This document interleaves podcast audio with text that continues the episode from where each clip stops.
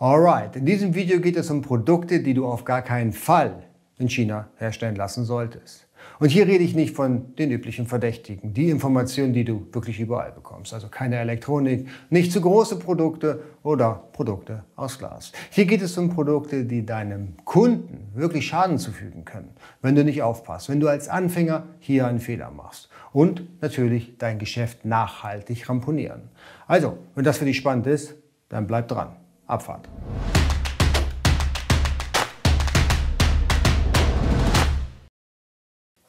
Herzlich willkommen bei AMZ Pro. Mein Name ist Jens Lindner und ich bin hier dein Gastgeber. Hier auf diesem Kanal geht es vornehmlich um die Produktion in China und den Import in die Europäische Union. Du findest hier aber auch Themen wie die Optimierung von Marktplätzen, wie zum Beispiel Amazon, eBay und natürlich den eigenen Online-Shop.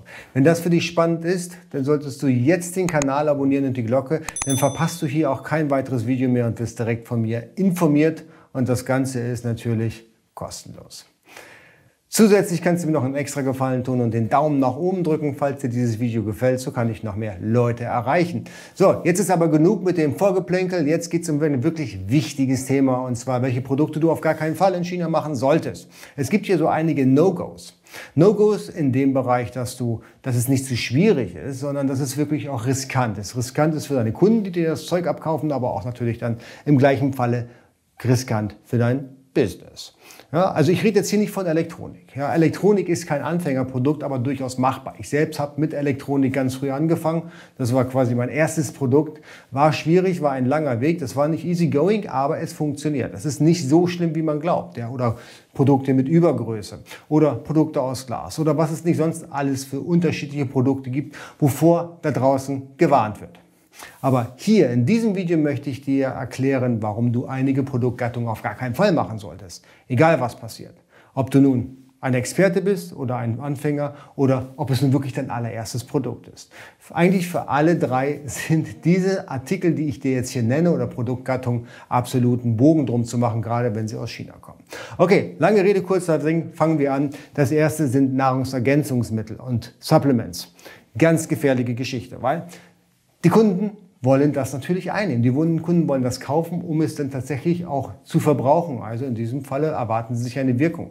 Und die Wirkung sollte natürlich heilender oder unterstützender Natur sein. Und man möchte nicht, nachdem man so eine Tablette genommen hat, vom Stuhl fallen. Ja, und das passiert nicht ganz selten. Denn es hat seinen Grund, warum die Asiaten ihren eigenen Produkten nicht trauen. Warum die Asiaten lieber viel, viel Geld ausgeben, um beispielsweise Nahrungsergänzung für ihre Kinder zu kaufen aus dem Ausland. Sie trauen ihren eigenen Dingen nicht. Und deswegen kann ich wirklich nur empfehlen, lasst die Finger von Nahrungsergänzungsmitteln wenn sie nicht aus Europa kommen, sogar wenn sie nicht aus Westeuropa kommen. Ich bin da wirklich sehr, sehr vorsichtig und habe da schon die dollsten Dinge erlebt. Und deswegen kann ich da wirklich nur nochmal darauf hinweisen, keine Nahrungsergänzungsmittel, auf gar keinen Fall. Vor allen Dingen, Schreib du mal auf Nahrungsergänzungsmittel Made in China. Da steht niemand auf und klatscht und sagt, jawohl, das ist super. Sondern es wird aufgestanden und geklatscht und du kannst sogar noch mehr Geld verlangen, wenn du drauf schreibst, Made in Germany. Und genau das haben wir gemacht. Wir hatten ein Produkt, das haben wir erst im osteuropäischen Bereich produzieren lassen. War okay, ja, das war jetzt, die Akzeptanz war jetzt gar nicht so schlecht. Aber nachdem wir draufgeschrieben haben, Made in Germany, konnten wir drei Euro mehr verlangen und haben auch mehr verkauft. Also Made in Germany in Nahrungsergänzung ist wirklich Nonplusultra. Das sollte man nicht vergessen. Und natürlich Made in China bei Nahrungsergänzungsmitteln mehr als Skepsis. Die Leute wollen das nicht kaufen. Die zahlen lieber ein bisschen mehr Geld mit der Sicherheit, das Produkt kommt aus Europa und im besten Falle aus Germany. Und davon mal ganz abgesehen, wir bei AMZ Pro helfen gerne unseren Kunden, Produkte in China zu finden. Hervorragende Produkte, Produkte mit ausgezeichneter Qualität. Aber sobald, sobald wir das Stichwort Nahrungsergänzung oder Lebensmittel hören, sind wir raus. Da werden wir nicht mitspielen. Haben wir noch nie getan und werden wir nicht tun. Das Risiko ist uns einfach zu hoch. Das ist uns zu heikel, weil du kriegst es nur ganz schwer im Griff und das wissen wir. Dass du die Qualität nicht sicherstellen kannst, dass du nicht sicherstellen kannst, ob diese Produkte auch wirklich das sind, was du bezahlt hast. Du kannst testen, bis der Arzt kommt, du kannst rauf und runter testen. Am Ende des Tages bleibt immer ein Restrisiko, was du als Importeur zu tragen hast. Nummer zwei ist Kosmetik. Kosmetik geht einher mit Nahrungsergänzung oder Lebensmittel, ist ähnlich, wird eben auf die Haut aufgetragen, ist auch ein Sicherheitsproblem. Und Kosmetik muss natürlich auch getestet werden. Es gibt verschiedene Studien, die vorausgesetzt werden, damit du ein Produkt überhaupt in der Europäischen Union verkaufen darfst. Und ob du das in China bekommst, ist eine andere Sache. Und wenn du es bekommst, dann bist du bei einem so professionellen Hersteller, dass du es gleich hier in Europa herstellen lassen kannst. Bestenfalls wieder in Deutschland, weil auch hier ist Made in Germany natürlich ganz groß. Ja. Made in Germany ist nun mal nach wie vor, gerade für die Deutschen, ein Indiz für maximale Qualität. Und wenn du dann noch eine GMP-Stätte hast, die das Produkt abfüllt, dann bist du fein raus und glaube ich, dann hast du den meisten Trust oder den besten Trust, den du kriegen kannst auf deiner Seite. Ebenso Made in China auf einer Kosmetik. Das hört sich komisch an. Das will man nicht wirklich kaufen. Ja, und deswegen würde ich das auf gar keinen Fall machen. Egal, ob du schon lange in dem Bereich unterwegs bist oder nicht. Ja, ich habe mit Kunden gesprochen, die wollten Anti-Aging Creme herstellen lassen in China und hatten keine Ahnung, ob die überhaupt Anti-Aging-Funktion hat. Sie hätten es aber einfach drauf gedruckt. Der Asiate druckt drauf, was du willst. Natürlich, klar. Ob das nun zulässig ist oder nicht, das interessiert ihn wirklich überhaupt nicht. Du kriegst ja auch von den Factories keine vernünftige Beratung. Wie denn auch? Die kennen sich halt mit den Gesetzen in Europa nicht aus, weil sie sind super komplex.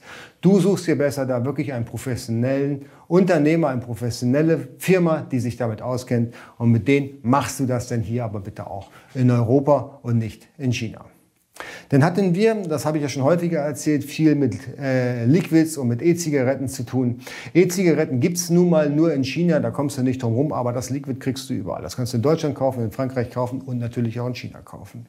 Und das chinesische Liquid haben wir nie angeboten. Never ever, weil das war uns viel zu riskant. Du weißt nicht, was drin ist. Das gleiche wie bei Kosmetik und auch wie bei den Lebensmitteln bzw. Nahrungsergänzungsmitteln. Du kannst es nicht beurteilen. Ja, stimmt der Nikotinanteil, der da drin ist? Ich habe schon von wilden Geschichten gehört, dass sich da ein chinesischer Abfüller mit den Zahlen vertan hat und plötzlich waren nicht 6 Milligramm Nikotin drin, sondern 60 Milligramm Nikotin. Und der arme Verbraucher, der ist direkt vom Stuhl gefallen nach dem dritten Zug. Nicht schön und du natürlich als Importeur bist komplett dafür verantwortlich. Das darfst du halt dann komplett gerade rücken für die Fabrik, die dann den Bock geschossen hat in China. Und da zieht sich dann keiner raus und sagt, ja, ja, kannst du ja nichts führen. Ja? Das ist deine Nummer und da musst du drauf aufpassen. Also grundsätzlich alles, was man einatmet, was man auf die Haut aufträgt, was mit Sicherheit zu tun hat, mit Kosmetik zu tun hat, mit Lebensmitteln zu tun hat, all das macht man nicht in China. Nochmal, es hat seinen Grund, warum die Chinesen so abfahren auf Nahrungsergänzung, auf Lebensmittel, auf Liquids aus Deutschland. Nummer vier sind Produkte mit Anti-Dumping-Zöllen. Ja, beispielsweise Fahrräder. Da liegen mal schnell 60, 70, 80, 90 Prozent drauf. Und wenn du das in deiner Kalkulation nicht drin hast, dann verdienst du kein Geld, sondern ramponierst komplett dein Unternehmen. Das heißt, diese Lieferung, die du dann bekommst und überraschenderweise so viel Zoll bezahlen musst, was du in der Kalkulation nicht berücksichtigt hast, kann natürlich dein Unternehmen nachhaltig schaden. Das kann dir richtig viel Geld kosten. Weil der Hersteller in Asien, in China in diesem Falle, wird dir nicht erzählen, dass da so hochende Zölle drauf liegen. Dem ist das völlig egal. Hauptsache, du hast es bei ihm bestellt zu einem Preis, den er vertreten kann, wo er noch eine Marge dran hat. Was passiert, sobald das Schiff abfährt Richtung Europa, ist ihm völlig egal. Aber das ist natürlich auch logisch. Natürlich ist ihm das völlig egal. Er will das Geschäft machen, genauso wie wir auch alle das Geschäft machen wollen. Und deswegen muss man hier unglaublich aufpassen. Du kannst natürlich Produkte mit Anti-Dumping-Zöllen machen, aber wo ist denn da noch der Gewinn? Dann kannst du besser Produkte suchen in Europa und die hier kaufen, wo du eben keine Zölle hast und kannst dann europäische Produkte natürlich viel, viel einfacher wieder verkaufen als chinesische Produkte mit Made in China gelabelt zum gleichen Preis. Das nimmt ja auch keiner ab. Da sind wir wieder bei Made in China und Made in Europe. Das nächste Produkt, was man auf gar keinen Fall auf seinen Einkaufszettel haben sollte, sind Artikel mit einem extrem kurzen Lebenszyklus. Beispielsweise die Fidget Spinner, die gab es auch nur eine Saison. Oder die Hoverboards, bis sie abgebrannt sind, waren es wirklich ganz gute Produkte, aber danach war dann direkt Schluss. Ja. Oder was ich besonders lustig fand, es gab mal vor zwei, drei Jahren diese singenden Blumentöpfe. Ja, da hat man dann eben auf die Blätter gedrückt und dann gab es eine Melodie. Völliges nutzloses Produkt und demzufolge auch eine sehr kurze Lebenserwartung und vor allen Dingen viel von den Asiaten verkauft. Wenn du das in China bestellst in großen Mengen, ja, weil du in dem Moment, wo du es bestellst, dass hier ein Geschäft wird, das kann es durchaus sein, dass die Saison schon vorbei ist bevor das Schiff hier in Hamburg anlegt. Und das wäre sehr ärgerlich, weil dann hast du nämlich im Prinzip ein Warenhaus voller Schrott. Solche Produkte, die holst du dir hier beim hiesigen Händler. Die holst du dir aus Holland bei einem Großhändler und schaust, ob du das Produkt überhaupt verkaufen kannst und wie lange. Und wenn das Lebenszyklus merklich nicht abschwächt und du hast ein gutes Gefühl dabei und sagst, okay, ja, das Produkt, das kann ein, zwei Saison halten, dann kannst du es gerne in China bestellen. Aber vorher auf gar keinen Fall. Super riskant. Bevor die Ware hier ist, kann es schon wieder vorbei sein. Und das macht definitiv keinen Spaß, Produkte unterm Preis zu verkaufen. Also da immer ein Auge drauf haben. Was ich persönlich ja wirklich hasse, sind Produkte mit vielen Varianten. Typischerweise bei Kleidung. Bei Kleidung brauchst du eben alle Größen. Macht keinen Spaß, weil eine Größe geht immer aus und Genau diese Größe ist wahrscheinlich auch die, die am häufigsten gekauft wird. Und es ist egal, welche Größe du maximal am Lager hast, es wird immer die falsche sein. Es ist egal, welche Farbe du am häufigsten am Lager hast, es ist definitiv die falsche. Ich hatte zum Beispiel mal Aromadiffusoren, das kennt man vielleicht, und da gab es dann unterschiedliche Farben. Ich habe alle Farben genommen, die Hauptfarbe dann mehrfach, um dann zu merken, dass die Farbe, wo ich glaubte, dass das ein Ladenhüter wird, innerhalb von zwei Tagen ausverkauft war. So kann man sich irren. Die anderen Standardfarben, sage ich mal, die konnte ich fast kaum loseisen.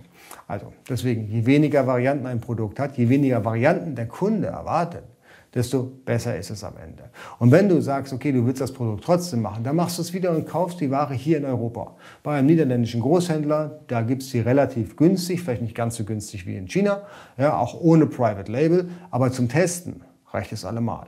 Denn hätte ich das vorher getestet und ich hätte gemerkt, dass die andere Farbe viel, viel besser läuft, dann hätte ich wahrscheinlich einen riesen Reibach mit der ganzen Nummer gemacht.